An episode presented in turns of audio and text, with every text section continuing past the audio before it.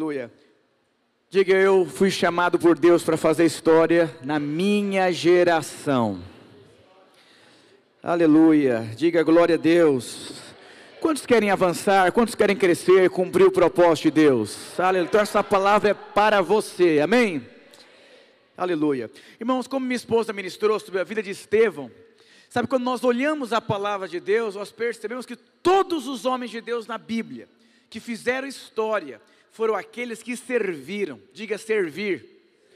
Eu lembro quando eu decidi entrar para o seminário, eu achei que eu iria aprender no seminário sobre a pregação do Evangelho.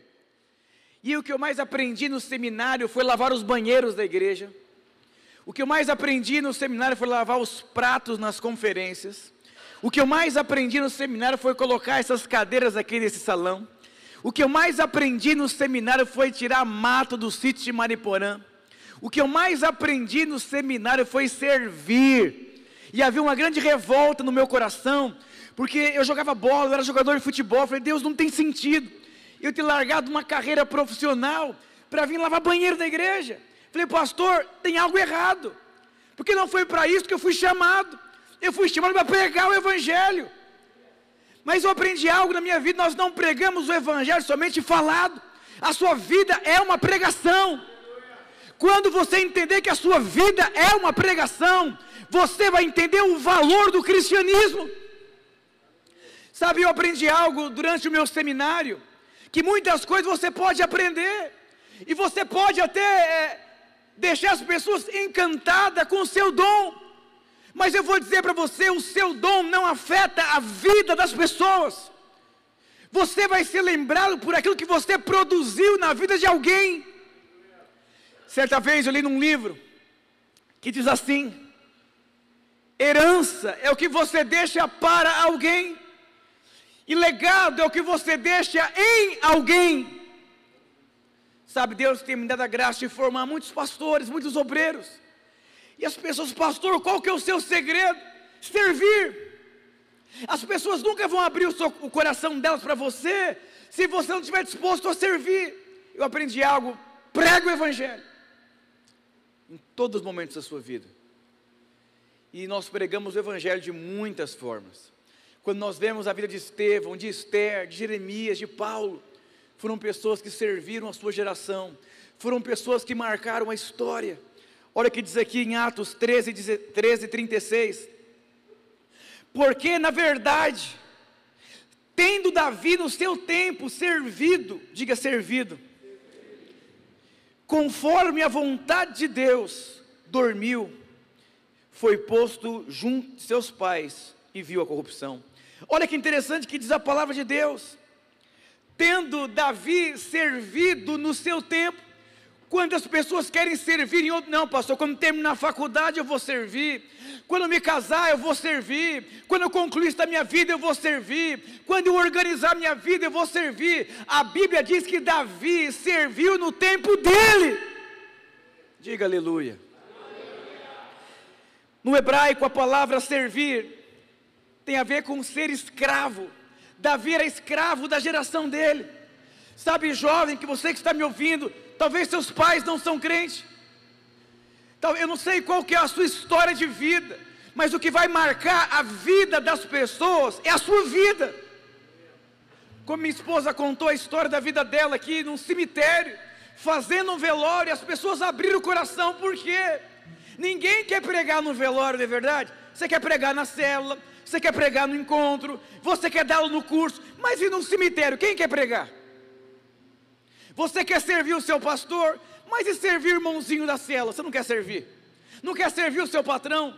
Eu vou dizer para você: muitas pessoas têm gastado tanto da sua vida tentando pregar para as pessoas, mas quando na verdade as pessoas só estão interessadas no tanto que você serve, baseado em Cristo. Olha o que diz a palavra de Deus, Mateus 20, 28. Bem como o filho do homem não veio para ser servido, mas para servir e para dar a sua vida em resgate de muitos. Oh irmãos, Jesus não veio ser servido, Jesus veio servir.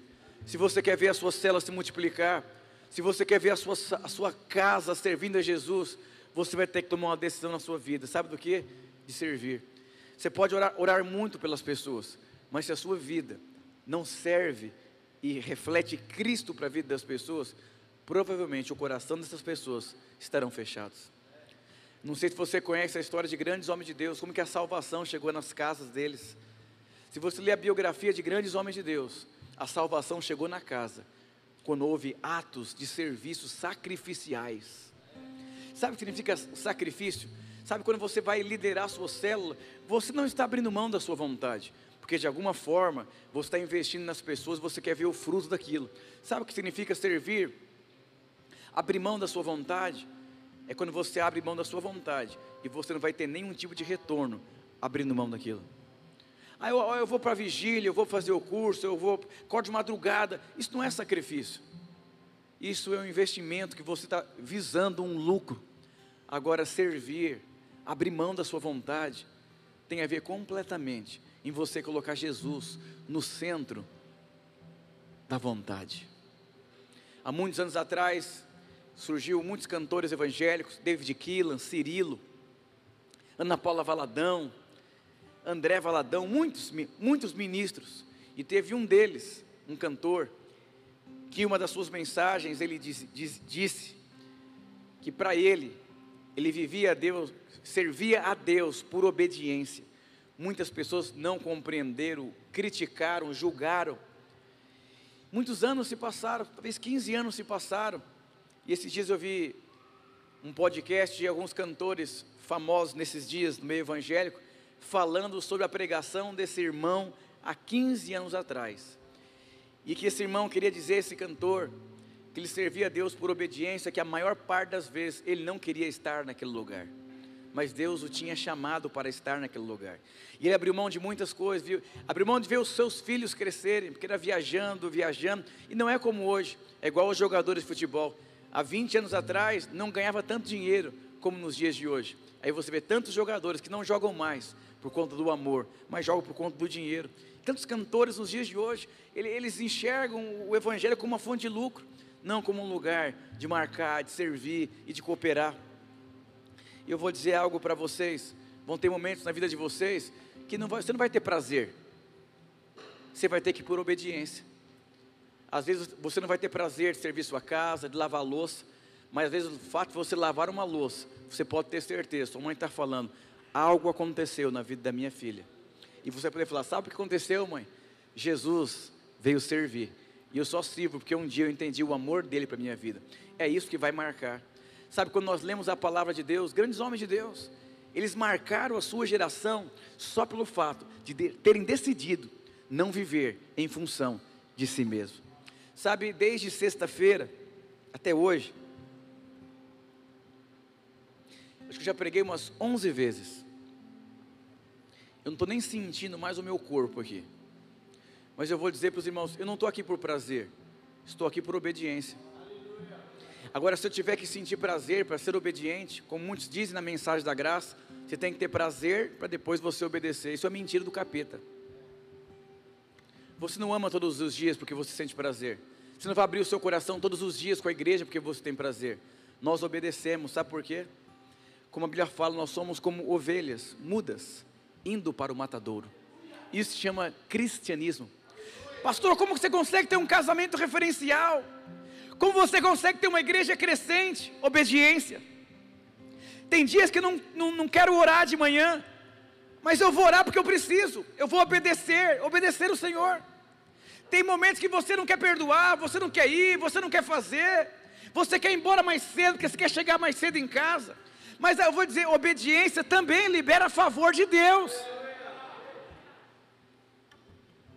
Sabe, eu decidi tratar os meus pais de sangue exatamente da maneira que eu quero ser tratado quando for velho. E eu tenho orado para que Deus cerque os meus pais com pessoas que expressem amor para Ele. E eu decidi fazer algo da minha vida: semear, semear obediência. E quanto mais eu vou semeando obediência, mais eu vou colhendo favor e colhendo muitos frutos.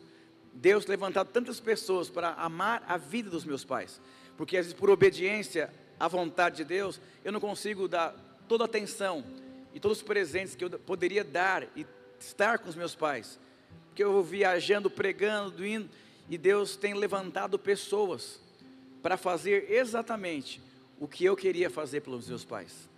E no pouco tempo que eu tenho, eu decidi servir os meus pais. E eu vou dizer para você, tem momentos, e agora eu vou, passear, vou para a piscina ou vou servir os meus pais? O que, que o prazer diz? Vai para a piscina.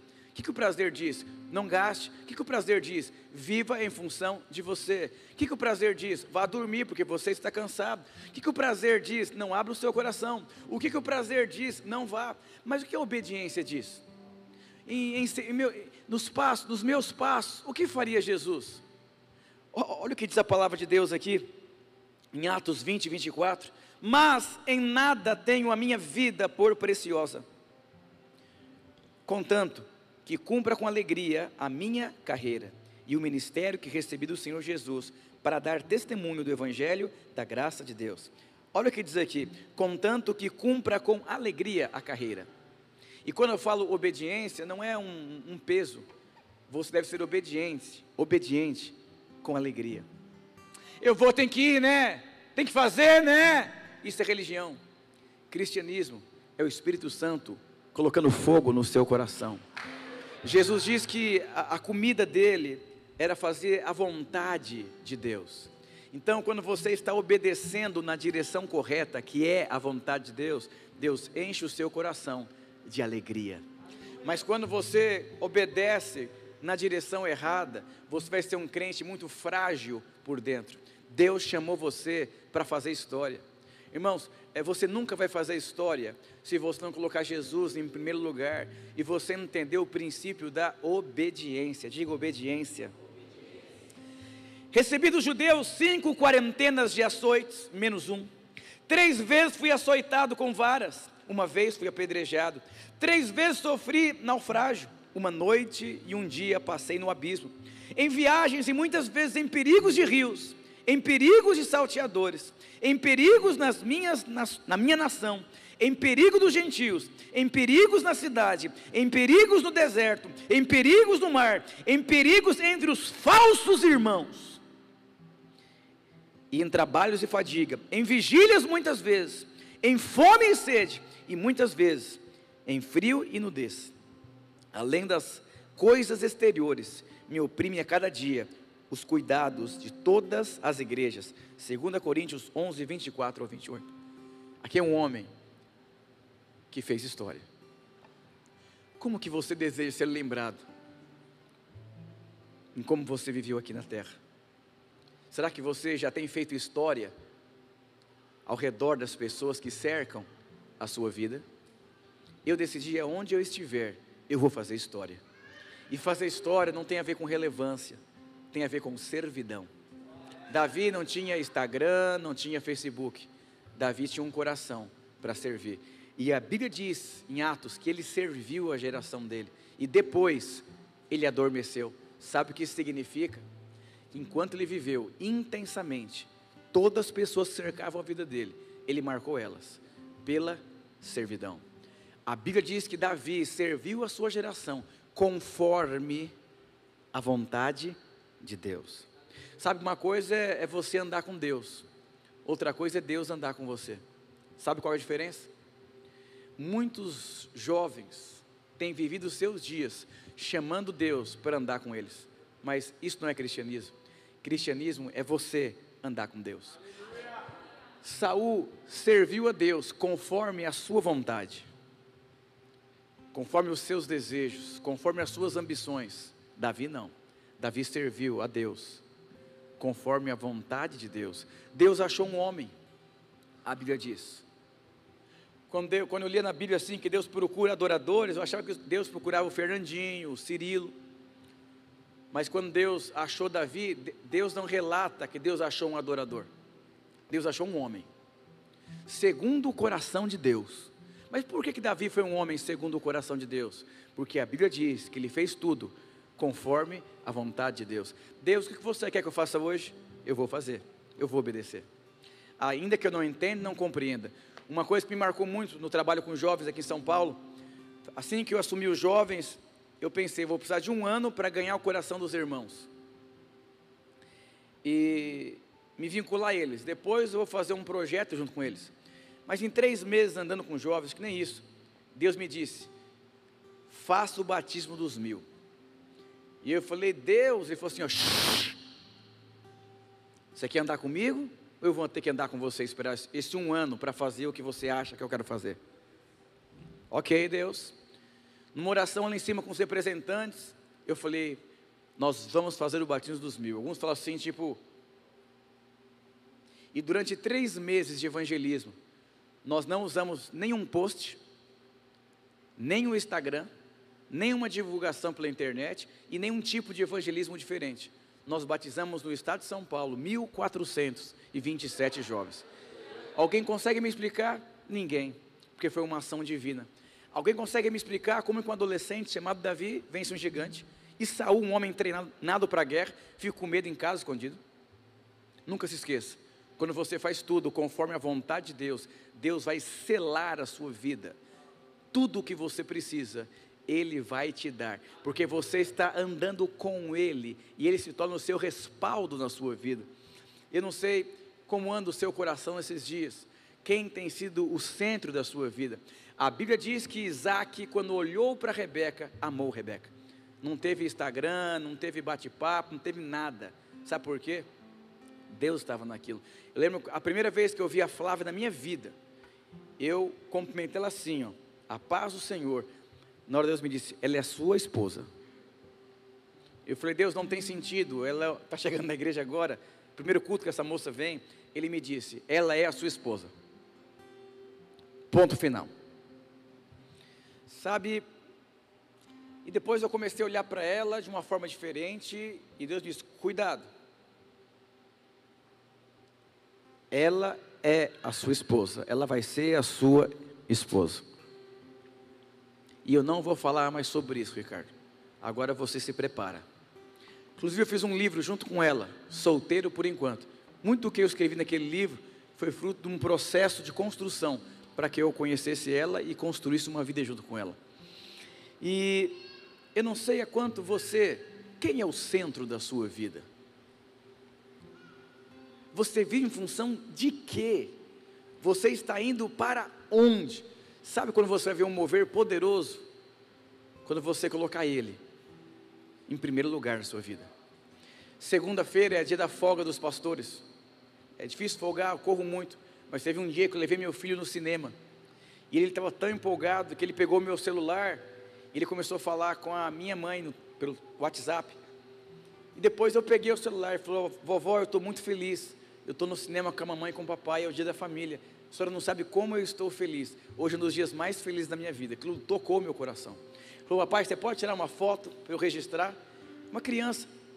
E quando saímos do shopping, falei, Davi, papai à noite vai ter um compromisso. Ele falou, papai, é, aonde você vai, as pessoas são mais importantes do que eu? Por que, que você vai e vai me deixar? Eu falei, como que eu poderia explicar para ele, sem que ele não se sinta amado pela minha vida como um pai? Eu falei, é, não respondi para ele naquele momento. Aí eu voltei e eu comprei um cachorro. E eu falei, Davi, eu nunca comprei um cachorro para sua mãe, ela ama cachorro. Mas sabe por que eu comprei um cachorro para você? Eu abri mão da minha vontade para fazer a sua vontade. Sabe por quê? Eu quero que você entenda, através desse cachorro, quão importante você é para mim. Eu nunca dei um cachorro para nenhum pastor e nem vou dar. Você é o meu primeiro discípulo. Você é alguém que é muito importante para a minha vida. E esse cachorro custou muito caro além daquilo que eu tinha para comprar. Mas eu me sacrifiquei para comprar. Sabe por quê? Porque um dia Deus me amou de tal maneira que se sacrificou e me deu um presente muito caro. Por isso eu estou fazendo a mesma coisa com você. Naquele dia ele entendeu a importância do propósito de Deus na minha vida. E ele entendeu tão amado ele é por mim como pai eu vou dizer, eu não deixei de obedecer o meu compromisso, mas também não deixei de amar a minha família. Eu vou dizer, aonde você estiver, você pode marcar a vida das pessoas. Não, não importa o que você tem, o lugar que você veio. Às vezes você lavando uma louça na sua casa, você não tem ideia como isso pode afetar o coração das pessoas que cercam a sua vida. Davi, na caverna de Adulão, homens angustiados, endividados, a Bíblia diz que Davi se fez líder daquele povo. Em outras palavras, ele não suportava necessidade ao redor dele, se ele pudesse ser o suprimento naquelas necessidades. E tem muitas necessidades ao redor da vida de vocês, que vocês podem ser a resposta. Eu lembro quando eu me converti, eu recebi uma palavra sobre Estevão. Estevão era um homem cheio do Espírito, mas Estevão também era um homem que tinha muita sabedoria. A Bíblia diz que enquanto Estevão pregava, a mensagem de Estevão era incontestável, por tanto poder e tanta sabedoria. Sabe o que isso significa, meu irmão? Aonde há o poder do Espírito Santo de Deus, Deus vai te capacitar a você ter coisas que você, humanamente falando, não teria. A sabedoria que Estevão tinha não era uma sabedoria que era humana, era uma sabedoria divina. E Deus vai dar sabedoria para você servir pessoas, marcar a vida das pessoas. Isso é divino. Eu tenho experimentado sabedoria pelo poder do Espírito Santo. Eu tenho visto frutos do poder e através de sabedoria. Eu quero dizer para você que não vai faltar nada do que você precisa para cumprir o propósito de Deus. Talvez você é um novo convertido. Faça o teste. Coloque Cristo no centro da sua vida e você vai ver o que, que a sua vida se tornará. Não tem a ver com o tempo de igreja, tem a ver com quem é o centro da sua vida. Talvez, talvez você se perdeu colocando você, os seus desejos, no centro da sua vida. Mas Jesus está te chamando hoje. Me coloque no centro. E você vai ver coisas inexplicáveis. Jesus teve uma experiência na vida dele, no começo do ministério, que foi fundamental. Quando Jesus começou o ministério dele, a experiência fundamental na vida dele foi a experiência que ele teve de ouvir de Deus que ele era amado. Mateus 3,17: Eis que uma voz dos céus dizia: Este é o meu filho amado, em quem eu me comprazo. Vou dizer algo para você, meu jovem.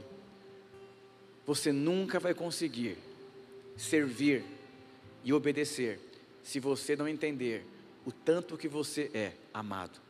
1 João 4,19, porque ele me amou primeiro.